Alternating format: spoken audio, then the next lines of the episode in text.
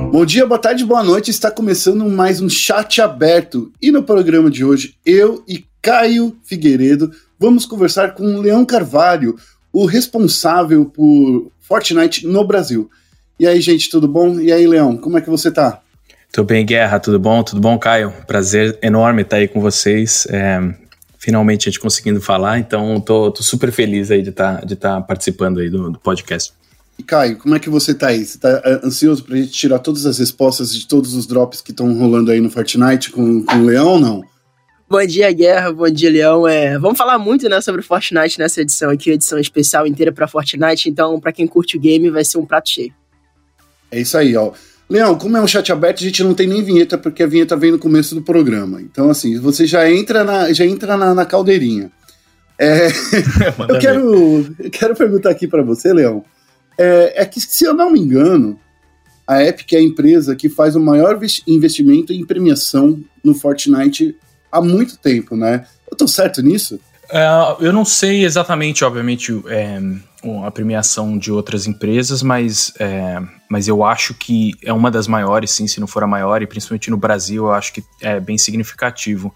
É, a gente a, nossa ideia nem necessariamente é ser a que mais paga, né, o maior prize pool é, total, o que sim a gente gosta de, é, assim, de é, a gente sente orgulho do, pelo menos do nosso, da nossa estratégia que funciona e a gente sabe que funciona, é muito mais a, a possibilidade de pagar é, muito mais pessoas. E pagar é como se fosse mais um, é um, é um selo aí de parabéns, né? Você venceu alguma coisa é, mais do que de fato só a parte financeira, que também é importante, mas é, é interessante ver a quantidade de pessoas que já ganharam alguma coisa num torneio oficial da, da Epic Games. Então, no fundo, pra gente é isso que, que importa e é isso que a gente fica feliz vendo. Acho que, se não me engano, só esse ano a gente teve mais de 12 mil pessoas que já, já receberam algum tipo de premiação nossa. Então, é, isso globalmente, claro, mas é super bacana pra gente dar uma olhada e ver, ver esse resultado acontecendo aí. É, Leão, a gente vê aqui que ninguém discute a popularidade do Fortnite, né? Todos aqui sabem que o jogo é incrivelmente popular e talvez o jogo mais popular da atualidade. É o jogo mais popular da atualidade, né? É, depende de que métrica, né? Se olhar, eu acho que é um, é um dos jogos é, que, que consegue talvez cruzar a linha da cultura popular com mais facilidade, globalmente falando, né? Então, se for essa métrica, acho que com certeza é, é um jogo é um jogo bem popular. Claro que em termos de tamanho também é, é, é gigantesco, né, a, a, escala, mas, mas como a gente não sabe dados de todos os jogos, é sempre difícil você a, assumir categoricamente que é o maior ou mais popular ou qualquer coisa assim. Vocês ficam, vocês que são de, de empresas aí de games, vocês ficam escondendo o jogo. Ninguém sabe qual, é quem é o número real de jogadores aí. A gente sabe que é bastante, né? Mas enfim, como é que você, que já trabalhou em outros games muito populares também, começa a assumir a responsabilidade de levar o cenário inteiro do mercado é, do Fortnite aqui no Brasil? Eu adoro. Eu estava é, antes, né, quando eu trabalhava na Riot, também trabalhei bastante com o Brasil e depois com a América Latina. É, e acabei me mudando para um, uma, uma, uma vaga global, né? Trabalhava depois no time global, que era, era apaixonado pelo que eu fazia também, super legal, o pessoal super bacana lá. É, mas eu, eu sempre sentia um pouco essas saudades do, de lidar com o mercado brasileiro. Eu tenho muitos amigos, tenho, é, é, eu tenho uma paixão muito grande pelo Brasil e pelo mercado brasileiro. Então, é, é para mim é uma honra absurda, né? Não só, obviamente, começando com com Fortnite quando eu comecei, mas, é, mas também um pouco de tudo hoje em dia que a gente acaba, a gente acaba tocando, né? Desde House Party até Rocket League, até Epic Game Store. É, então é, uma, é, uma, é um orgulho muito grande de poder é, contribuir um pouquinho, pelo menos que seja, para o mercado, para a empresa, etc., e para os jogadores principalmente. Para quem não sabe quem é o Leão Carvalho, gente, eu tenho que fazer aqui uma mini bio dele. Ele é o responsável pelo Fortnite aqui no Brasil. Ele já passou por empresas como a Riot Games, passou pela Globo, foi amigo do Caio aí, de alguma forma, né? e hoje ele está aqui nesse mini Roda Viva, né? Porque eu e o Caio vamos fazer algumas perguntas sobre esse competitivo e coisa e mais. Agora a gente já quebrou o gelo. Caio, qual é a sua pergunta aí que você tem para fazer pro Leão? Não, então, essa minha pergunta é muito sobre um espectador que vê um pouco mais de fora esse cenário de competitivo de Fortnite. A gente vê que ele tem uma faixa etária um pouco menor do que os outros competitivos, né? A gente geralmente é, jogadores se destacando com 13, 14, 15 anos. E aqui no Brasil, como é que vocês fazem para fomentar esse, esses talentos? Qual é a relação de vocês com os pais, né? Já que são menores de idade? Em relação também ao price pool, que é grande, então tem que haver um pouco dessa gestão do, do dinheiro, mas como vocês fazem para lidar com essa questão toda de lidar com um competitivo ainda que é muito novo em questão de idade? É, é uma, uma boa pergunta, porque no fundo é, acaba sendo um, uma, acho que uma porta de entrada a um mundo aí de competição é, em geral, né? não, não só de, de jogos online. Então é, é interessante. Para a gente é uma é, a gente lida com, com a máxima seriedade possível, né? Então, é, é, por exemplo, quando, quando teve a Copa do Mundo o ano passado, é, as pessoas não têm essa noção, mas, mas a gente, obviamente, por, por terem por vários dos jogadores profissionais serem menores de idade, eles tiveram que ser acompanhados por um, por um responsável maior. É, e isso, então, né, parece parece simples montar um, um, uma Copa do Mundo, um evento presencial global, é, mas só esse fato, por exemplo, já adiciona uma complexidade em termos de rede hoteleira, em termos de, obviamente, de passagem aérea, em termos de, de coordenação logística e tal, que, é, que pouquíssimos jogos têm no mundo também, né? Então, é, a gente, obviamente, tem uma relação é, próxima na medida do possível com os pais. Eu lembro quando eu estava lá em Nova York para o Mundial, é, eu obviamente conversava bastante com os pais para tentar entender qual era a perspectiva deles também em relação aos, aos, jogadores, né, os filhos deles profissionais ali em Nova York competindo.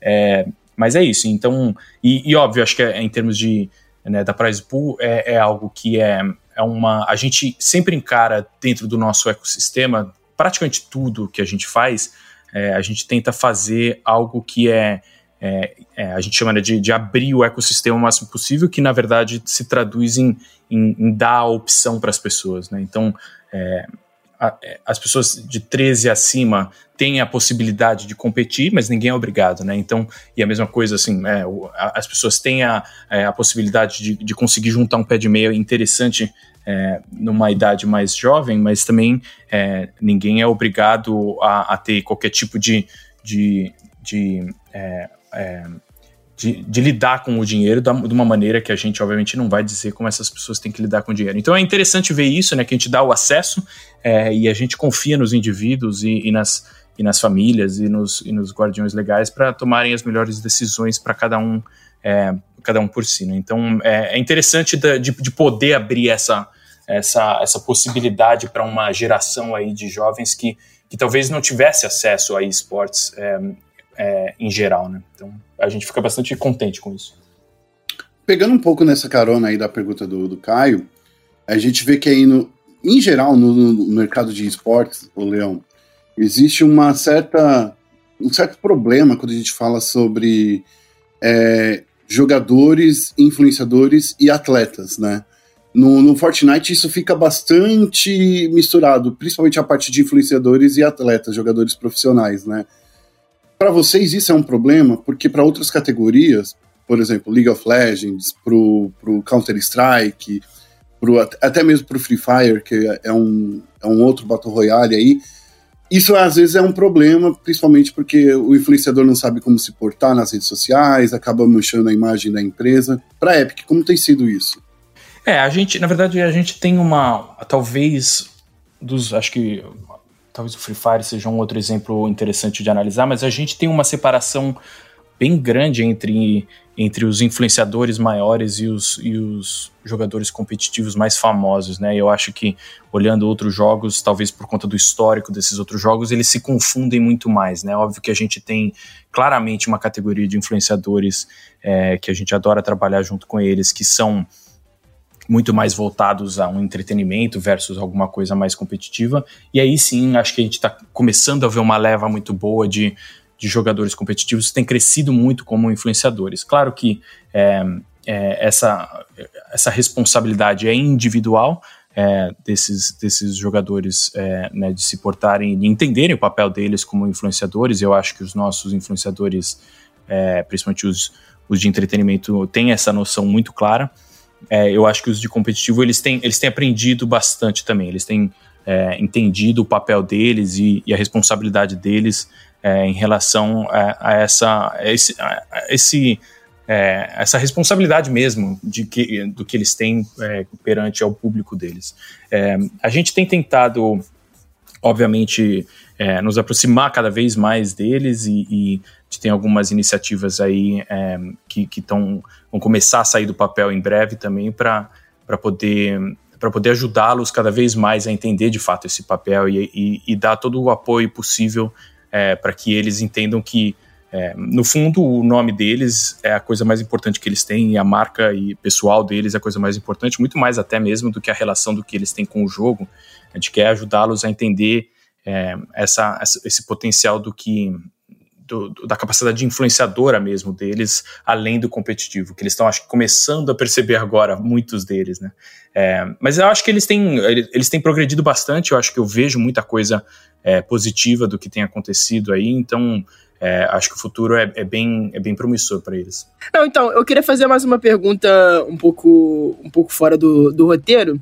É, aproveitando que a gente falou um pouco do Free Fire e de outros Battle Royales, é, a gente vê muito o PUBG começando a se fomentar aqui no Brasil com uma liga também, o Free Fire é a mesma coisa, é, que tem uma liga estabelecida com organizações. Como o Fortnite sai um pouco dessa curva, né? É, é um, é um, queria saber um pouco mais de vocês a relação que vocês têm, primeiro, com as organizações é, que têm interesse em, em investir no Fortnite, que é uma coisa que acontece com uma menor intensidade do que nos outros Battle Royales, e se vocês pretendem no futuro fomentar uma liga de fato, semana a semana, é, que tenha presença local, que tenha disputa de tabela, igual essas duas, essas duas ligas têm, é, que seja uma coisa mais trimestral, né? É, é uma boa pergunta. A gente tem, assim, a, a nossa filosofia, né, principalmente de ecossistema, que nem eu falei, muito mais aberto que a gente, o possível que a gente consegue imaginar. É, ela, ela acaba entrando em conflito com algumas dessas é, desses é, essas noções pré-estabelecidas do esportes. Nada nada contra, óbvio que eu acho que funciona muito bem para esses produtos e esses jogos. É, eu sou muito fã, assisto quase tudo que eu posso. é, mas, é, mas para a visão que a gente tem para o nosso jogo, algumas dessas coisas acabam sendo um pouco conflituosas, né? Acho que, por exemplo, essa história de uma liga pré-estabelecida, a gente tem a FNCS, né? Que acho que é o mais próximo, que se, é, o que mais se aproxima desse formato de liga, mas de fato ele não é exatamente é, é, como outras ligas que a gente tem é, no Brasil e no mundo. É, para a gente a gente prefere assim porque, na verdade, a gente acaba tendo algo que você não precisa ter uma organização para participar, que você não precisa ter um contrato assinado, que ele é 100% uma decisão individual, ou, obviamente, do, do esquadrão, do trio, do duo, participar dos campeonatos quando quiser, é, no momento que quiser, e, obviamente, é, dependendo do, do, é, do campeonato e do dia, etc. É, a gente tem visto, né, então, acho que para o nosso objetivo de é, eu, eu, brinco que o nosso objetivo é muito mais em relação ao engajamento ativo, em relação aos esportes né, e, a, e, a, e a competição, ou seja, a gente prefere que as pessoas joguem a assistirem só né, uma, uma competição. A gente gosta, obviamente, que as pessoas assistam e se engajem e conversem, é, mas isso acaba sendo uma, um objetivo secundário para a gente. Né? É, então, a gente prefere abrir esse ecossistema de falar: ó, qualquer um pode participar em qualquer momento é, a limitar e falar assim: você pode participar, mas muito mais passivamente assistindo a uma liga. Então, assim, a gente, eu não descarto necessariamente, talvez, é, fazer um ou outro experimento presencial com uma liga e tal, principalmente no Brasil, que eu acho que é uma coisa que a gente pode explorar, é, mas a gente não tem necessariamente planos. É, então, então é muito mais. É, a gente tem. Na verdade, os planos que a gente tem vão vão de novo nessa, nessa linha em relação a abrir ecossistemas e etc. É, em relação, acho que a organização é, um, é, uma ótima pergunta, porque eu sei que muita gente tem essa dúvida de por que, que a gente não. É, eu já ouvi né, falar, entre aspas, por que, que a Epic não gosta de organizações e, e na verdade não é que a gente não gosta, não tem, a gente obviamente não tem nada contra nenhuma organização. É, o que existe é que a gente dá a opção, né? Da, de novo, acho que a palavra principal é essa opção das pessoas é, assinarem com uma org ou não, né? Então o jogador vai fazer a conta individual dele ali de prós e contras de ter uma organização por trás. É, eu acho que tem vários prós. É, e aí ele vai fazer, ele ou ela vai fazer a, a conta individual, vai falar vale a pena ou não. É, e, é, no fundo é isso que, que a gente faz, né? Então a gente não proíbe organizações de jeito nenhum. Alguns dos maiores jogadores no Brasil têm organizações por trás dando todo o apoio e eu acho super bacana. Mas de novo não é algo que a gente força ninguém a ter para participar de nenhum dos nossos campeonatos, né? Então é, acho que como uma coisa, como uma linha mestra filosófica nossa de, do competitivo, isso não deve mudar tão cedo. Agora, obviamente, fazer um experimento ou outro, fazer uma brincadeirinha, um show match de uma org versus a outra e tal, óbvio que a gente pode sempre pensar e, e a gente está sempre tendo ideias malucas aí, mas, é, mas como ideia, né, linha mestra mesmo, que nem eu falei da filosofia, é, o que a gente mais quer é que tenha essa, essa possibilidade de qualquer um participar, independentemente do que de qualquer contrato assinado ou não. Olha, Leão, você falando nisso, eu pegando um segue aqui nessa pergunta, porque era uma pergunta que estava aí no, no, no, no coisa, no, roteiro, mas assim, você já meio que explicou um pouco. Porque nesse final de semana, né, a Viking saiu campeã do Fortnite Champion Series aí, e o que, eu, o que eu senti, conversando com diversas organizações, é que eles sentem que o cenário é muito volúvel, existem muitos competidores, é muito difícil fazer um tracking, é difícil, por exemplo, até mesmo armar um treino, porque são muitos, muitos times que tem que estar é, num treino, coisa e tal. Eu acho que é, para muitas organizações, essas principais aí, é, não estar num, num, campeonato onde você vai ter a certeza de entrar pode ser um, um empecilho. Eu tô certo nessa leitura? 100%, não, é. Eu acho que isso, é, e eu respeito né, essas decisões das organizações, porque eu, eu eu entendo o porquê é complicado mesmo, né, é, participar do ecossistema do Fortnite. É, entendo o lado deles 100%, é, mas, de novo, eu acho que é uma. É, no fundo, é uma questão de priorização e de trade-offs, né? Uma coisa meio assim do que, que você perde e o que, que você ganha na decisão que você escolhe. É, a gente tem escolhido de novo esse engajamento, então, no fundo, todo o ecossistema a gente não faz porque a gente quer ser chato, a gente faz porque ele serve essa filosofia maior, né? É, Assim como, obviamente, se comparar com outros ecossistemas, eles, eles servem também uma filosofia é, maior que, que, que. Mais tradicional, Mais tradicional, diria. exato, que, que emula muito um esporte tradicional, né? É, e é ótimo, funciona, é super bacana, é super. É, é, o, entreten o valor de entretenimento é altíssimo, né? E o valor de produção é altíssimo, etc. Mas a gente prefere seguir uma outra linha para o nosso jogo, né? E, de novo, é, o próprio Rocket League já é diferente, então não significa necessariamente que a gente, é, que a gente não aceita, de, que a gente rejeita completamente esse tipo de filosofia, é que para o Fortnite especificamente, porque a gente quer é, desenvolver como ecossistema, a gente entende que esse é o melhor. Mas eu concordo. Agora, um ponto que eu, que eu gosto de levantar como um dos prós que pouca gente pensa nesse sentido, né, de de abrir o ecossistema, é interessante ver, né, esse, o trio que tem dominado a FNCS ultimamente, que é o King, o Rustic e o, e o C1. É, o King não tem time, né, então já mostra que talvez Sim. seja interessante. O Rustic é de um time é, e, o, e o C1 é de outro. É, você acaba tendo um trio que nunca estaria junto, porque você seria obrigado a ficar com três jogadores da sua organização se você quisesse competir, então eles jamais estariam juntos. Então, no fundo, o, o, o nível do Fortnite que, é, que a gente vê é maior por conta disso. Porque esse trio nunca. Então, sempre existe uma ineficiência quando você força as pessoas a jogarem, se elas. Talvez não seria o trio que daria mais certo, mas infelizmente é o contrato, e você, se você quiser ir para um outro time, você tem que quebrar o contrato. Então, dessa maneira, os trios se formam naturalmente e eles eles criam essas, essas, um, essas, é, é, né, essas facilidades, essas eficiências entre si, é, que uhum. também é só é possível num, num, num, ambiente desse. Então, na verdade, o nível competitivo sobe por conta disso, né? A gente sente mais ou menos que Fortnite é como se fosse a, a APT, né, do, dos esportes. Que, que, eu sempre quando comparo, comparo né, o, o Fortnite, o competitivo do Fortnite, eu comparo ele com, com tênis, porque o tênis é, é um cenário totalmente aberto, você só precisa juntar pontos para seguir em frente e, e, disputar um grande slam, coisa e tal.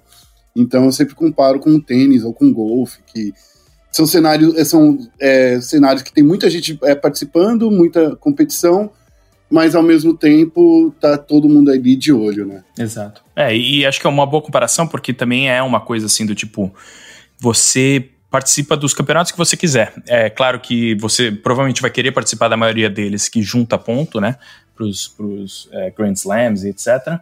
É, mas é uma decisão individual se você vai participar ou não. Então também eu acho que tem um tem uma é, acho que é uma boa uma boa comparação, sim. A gente, tá, a gente tá vendo muito a questão do cenário, né, de competitivo de Fortnite. Não só competitivo, mas como de streamers, né, que a gente vê o Ninja, o Tfue, o Master e vários outros streamers que é, pegam grandes números na Twitch. E a gente sabe que grande parte do público é o adolescente, né, então esse é realmente o foco do, do, do competitivo ou do, do jogo como um todo.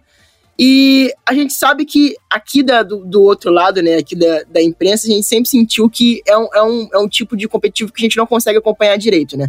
É, por exemplo, faltam informações na Wikipedia, o canal de informações da Epic tem poucas matérias.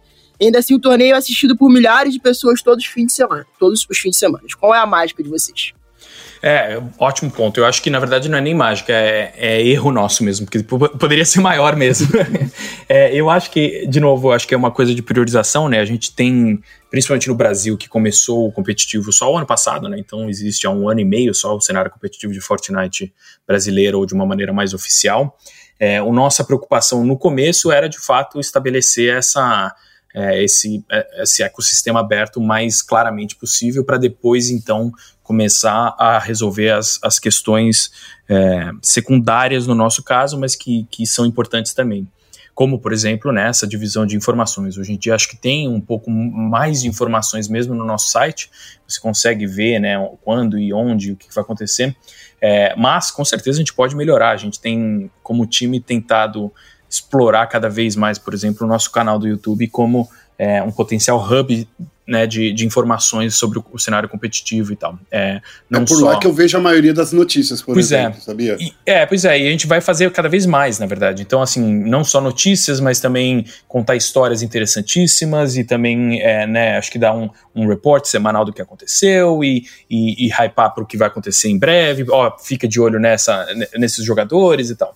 É, então a gente tem começado a explorar um pouco mais isso, claro que acho que leva um tempo, mas a gente vai começar a explorar cada vez mais. Eu acho que é, o motivo pelo qual é bem sucedido hoje, mesmo assim, ainda, de novo, acho que volta essa nossa filosofia do ecossistema aberto, né? Porque é, uma das coisas que eu acho que é diferente, que eu eu fico orgulhoso olhando daqui, né, como dentro da nossa bolha, mas que eu sei que é confuso olhando de fora, é essa história, né, de você ter uma FNCS, por exemplo, rolando no Brasil no final de semana, você entra na Twitch, olha a transmissão oficial, você fala, ah, nem tem tantas pessoas assistindo, né, tem lá, são uns 10, 15 mil pessoas, que pra gente a gente já tá achando lindo. Mas o legal é que é, existem sei lá, trocentas mil outras pessoas, né? No, no, caso bem específico desses últimos dois finais de semana, a gente teve mais de 100 mil pessoas é, assistindo a FNCS Brasil ao mesmo tempo. É, a, a, a, beleza é que cada um escolheu como eles querem assistir. Eles querem assistir uma transmissão oficial que vai focar em vários jogadores diferentes, né?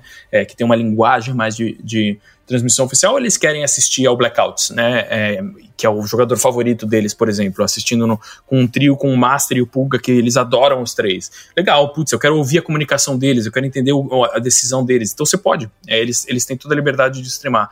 Não só os jogadores que estão competindo têm a liberdade de streamar, mas tem a gente também libera os replays ao vivo, né? Então qualquer pessoa pode entrar no jogo, é, abrir o replay e começar a fazer a sua própria transmissão de casa. É, isso acontece muito na Europa, por exemplo, que a gente não tem transmissão oficial na Europa, mas organizações fazem as transmissões delas. Então existe uma organização na França que faz, uma na Alemanha que faz, é, e, e a, elas acabam sendo as semi-oficiais e eu acho super bacana também. Então é uma possibilidade de pessoas que querem exercitar virar caster ou virar analistas de fazerem isso é, ao vivo e assim valendo, não não no quarto deles para ninguém, né? Para uma, uma audiência mesmo.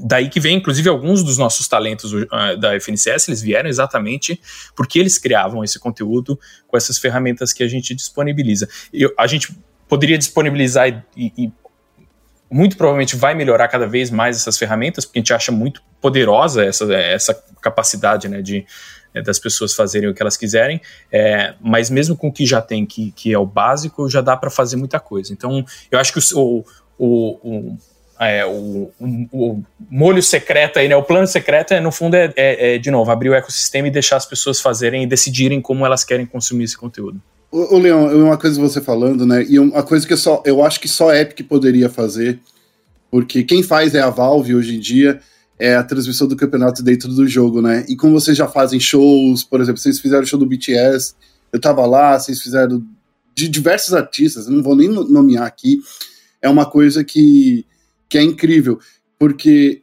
eu, por exemplo, como, sei lá, quando eu quero ver CS, eu tenho que esperar o jogo acabar para ver uma demo num ponto de vista de um jogador específico.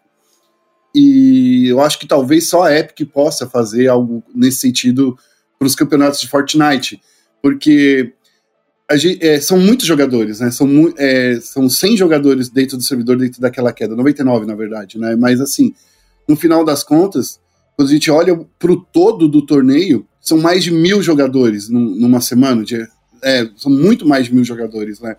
Então, às vezes tem jogador específico que não faz transmissão, coisa e tal. É, então, é, é, é uma coisa que eu acho que só a Epic pode fazer assim, nessa questão de tecnologia. A gente já conversou isso com diversas empresas, por exemplo. Conversamos com a época da, Riot de fazer isso dentro do cliente, tentando emular o Dota, eles não conseguiram. No CS, alguns torneios só deixa você ver dentro do Counter-Strike.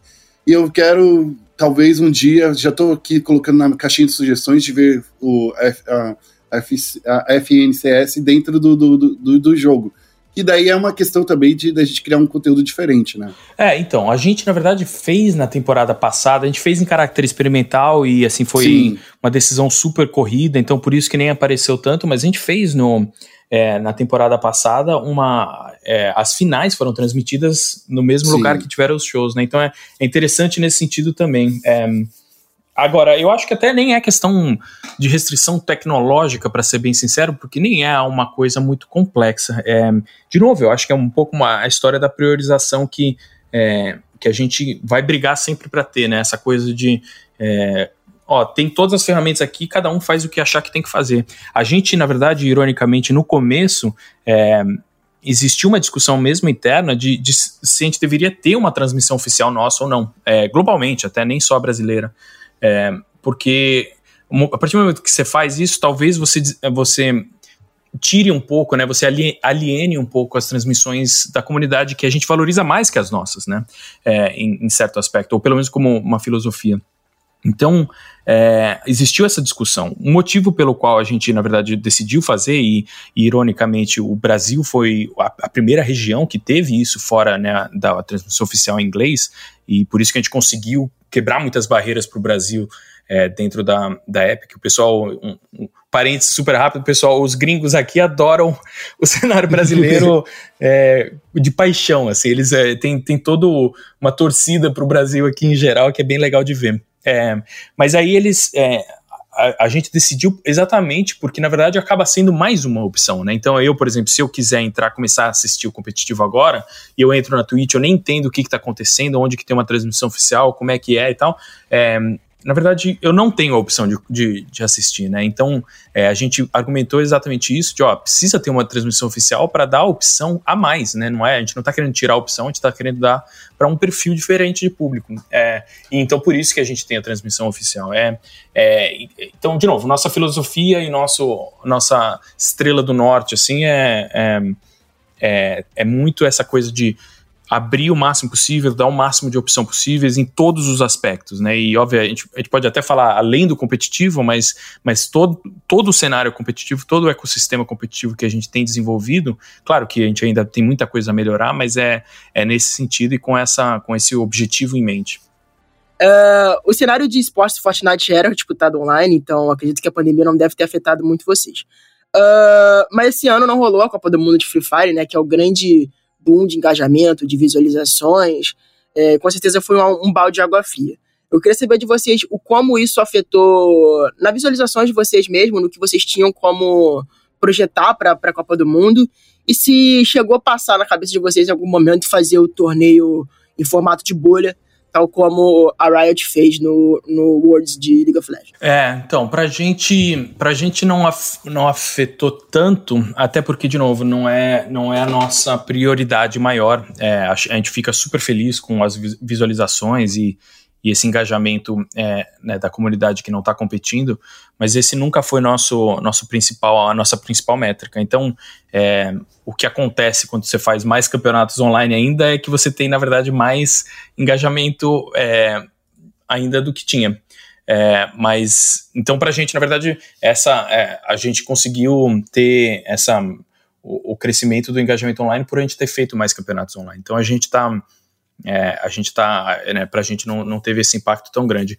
Em relação a, a, a fazer em, em, bolhas ou não, pra gente não faz tanto sentido, que nem eu falei, a complexidade de um, de um evento presencial de Fortnite é, ordens de magnitude maior do que qualquer outro é, evento por conta né, de, de, toda, de todos os guardiões legais e, e a gente quando costuma fazer a gente tem vários modos. Então tem solos, duos, pode ser squad, trios, etc tem proems, tem é, modos criativos porque a gente também não, não a gente acredita muito num, num cenário competitivo também muito aberto, ou seja, não é só as pessoas não são só boas em Fortnite Battle Royale. Elas podem ser boas em Fortnite corrida de carrinho, elas podem ser boas em Fortnite, é, sei lá, é, queimada, não sei. É, então a Sim. gente quer também abrir essa, essa possibilidade das pessoas mostrarem que elas são boas em outras coisas, né? Então, por conta disso, acaba sendo uma complexidade muito, muito, muito, muito grande que é, a gente prefere continuar com essa nossa filosofia é, online e fazendo as coisas é, de dentro de casa, ainda mais nesse momento com, com segurança. Então, para a gente não afetou e também a gente não, não chegou a considerar e não tem planos ainda de, de fazer nada físico. Olha, eu vou te falar que eu estou muito triste, porque quando a gente transmitiu a Copa do Mundo lá no, nos canais da ESPN, a gente ficou muito empolgado com tudo que a gente viu, sabe, o Leão? É, a gente sente aqui que o, o campeonato foi muito recebido pelo público não gamer, né? É, é uma questão que a gente sabe que já está na veia da, do, do, Fortnite isso, né? De a, atrair esse público que, que normalmente não olharia para um campeonato de, de videogame, mas a Copa do Mundo do ano passado foi muito bacana pra gente, pelo menos, pelo menos aqui é a nossa percepção. É, é isso, é, e eu fico contente é, né, de você citar isso, porque eu acho que no fundo pra gente é, eu acho que a gente vê a Copa do Mundo, né, um evento como a Copa do Mundo, né, essa coisa, essa junção global de, de experiências como uma celebração mesmo do que é o Fortnite. O Fortnite, ele, a gente fala isso abertamente faz tempo já. Ele, é, a gente acredita que ele, obviamente, ele é um jogo, ele é importante para a gente como um jogo e para muita gente como um jogo, mas a gente acredita que ele é muito mais que um jogo, né? Ele já transcende um pouco é, essa, essa categoria só de jogos. Então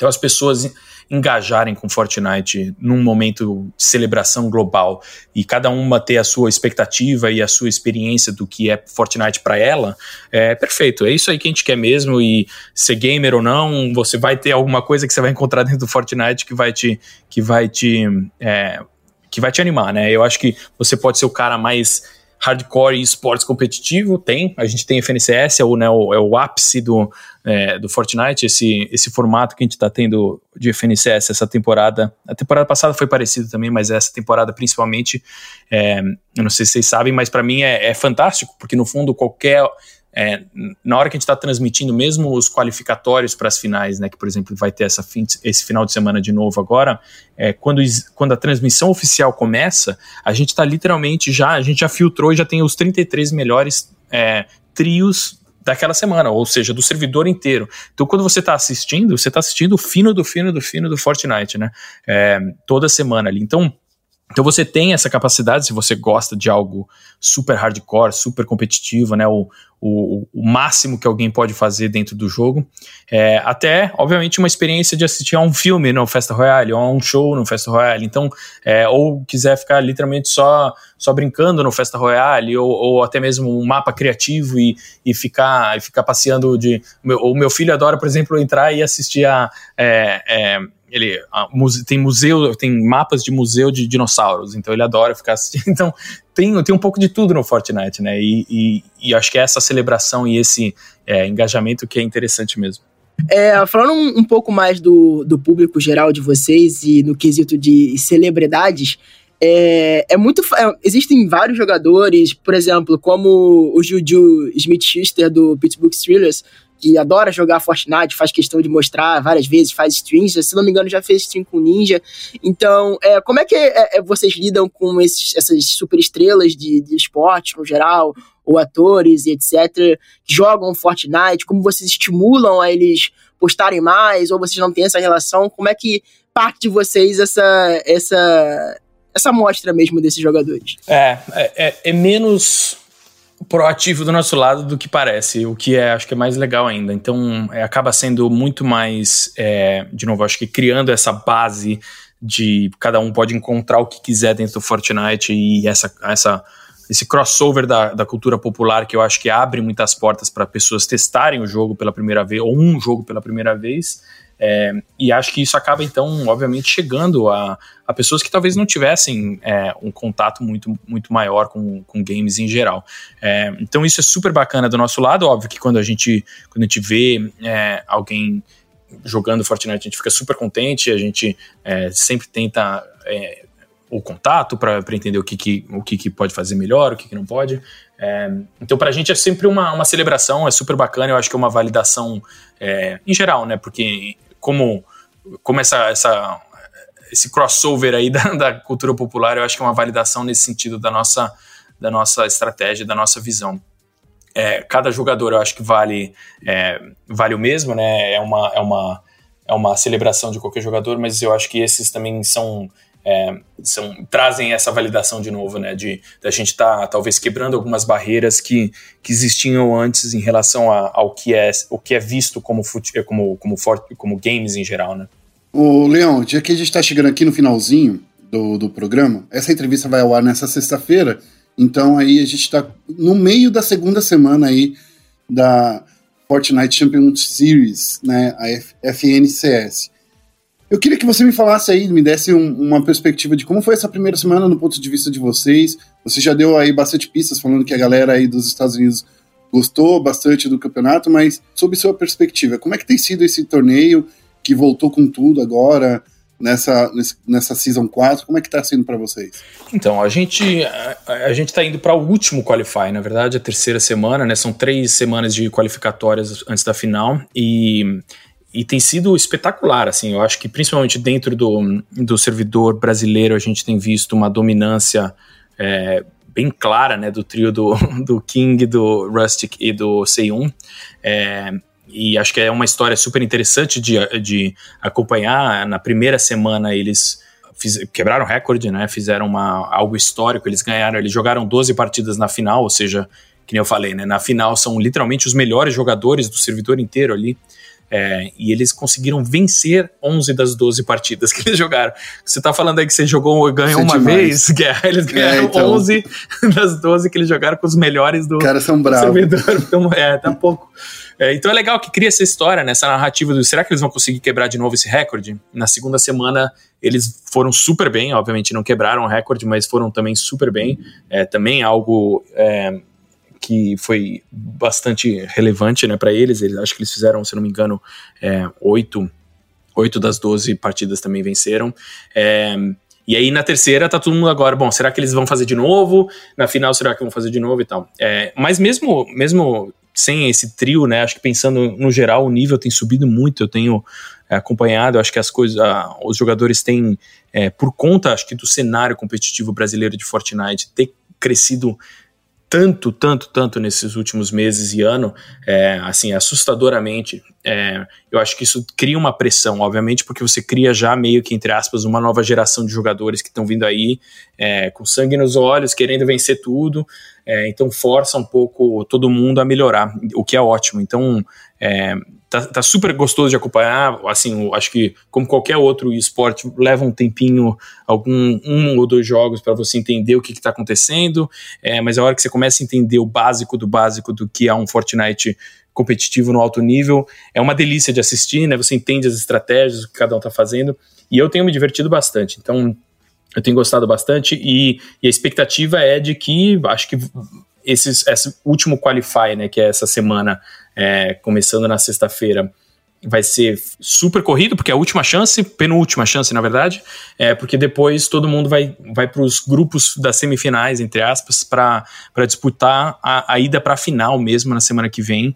E aí, óbvio que tem uma tem uma contagem de pontos, etc e tal do formato, mas, é, mas vai ser, assim, é a última chance de classificar direto, então vai ser interessantíssimo de ver é, esse final de semana aí. Então, eu tô empolgado, pessoal. A gente tem um, tem um Slack que é como se fosse o, a, a, a arquibancada, né? No, da a gente usa aqui o Discord. É, a gente então, usa o Discord. E a gente fica, a gente fica junto com os gringos, eles ficam, eles ficam apostando em quem que vai, não apostando de verdade, mas eles ficam falando, acho que esse cara vai ganhar no Brasil, esse cara que vai ganhar no Brasil. Então é, é, é bem legal porque os, os, gringos aqui também estão acompanhando bem de perto o cenário é, sul-americano, né, do, do, servidor brasileiro e, e dá orgulho de ver o, o crescimento e como, e como tem é, como o pessoal tem abraçado muito bem a FNCS e o competitivo de Fortnite como um todo. O Leão, é, tem uma pergunta que está fora do script aqui, mas é, é, é, uma, é uma dúvida genuína minha, assim, sabe?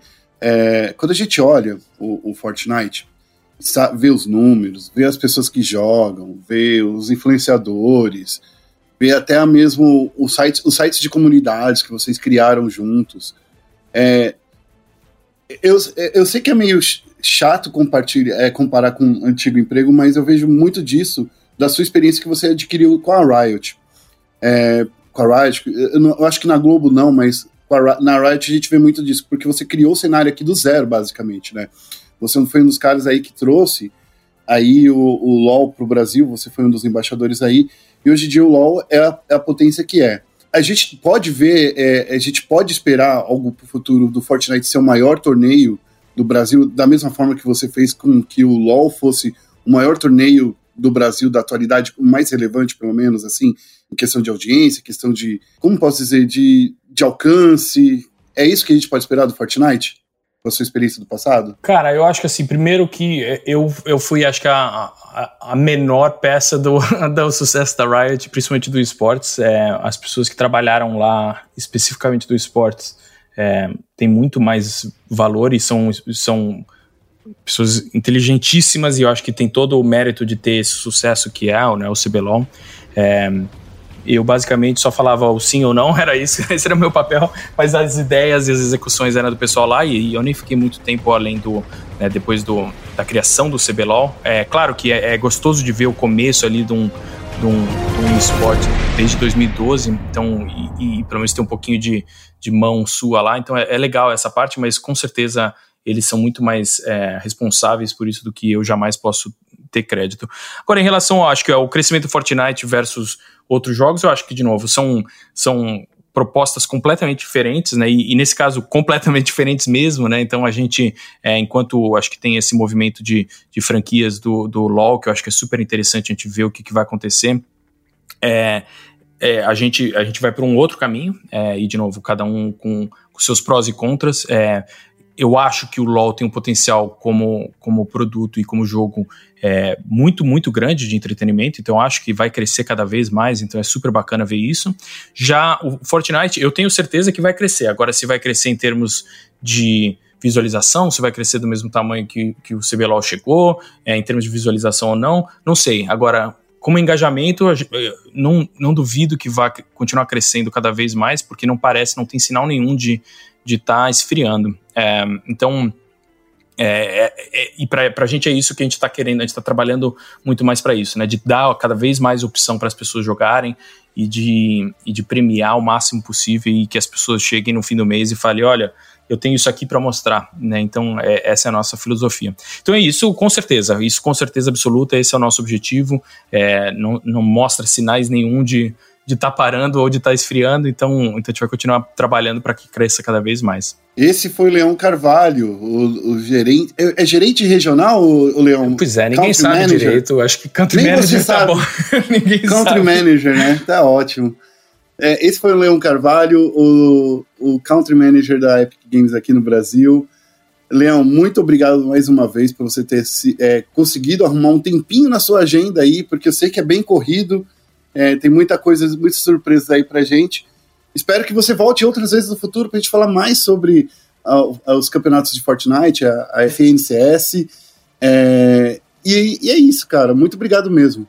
Eu que agradeço, assim, super prazer. Eu também espero poder voltar sempre é, bater cada vez mais papo, posso ficar horas e horas conversando, adoro, adoro Nossa, conversar sobre horas esporte. é, então, em geral, nem só de Fortnite, a gente pode conversar várias, de várias coisas que eu gosto, é, mas super bacana, agradeço bastante o convite e, e contem comigo aí, e não esqueçam de, assistir a FNCS aí que vai ser, o bicho vai pegar esse fim de semana. É isso aí. Caio, muito obrigado também por ter participado. Valeu, Guerra. Valeu, Leão, pela participação aqui. Um prazer estar aqui com vocês dois e valeu pelo papo, que foi muito legal. É isso aí, ó. E a gente vai ficando por aqui nesse programa. Não se esqueça de acessar nossa página, espn.com.br barra esportes e também as nossas redes sociais, ESPN Esportes BR, tanto no Twitter quanto no Facebook. A gente fica por aqui e até o próximo programa. Um abraço. Tchau, tchau.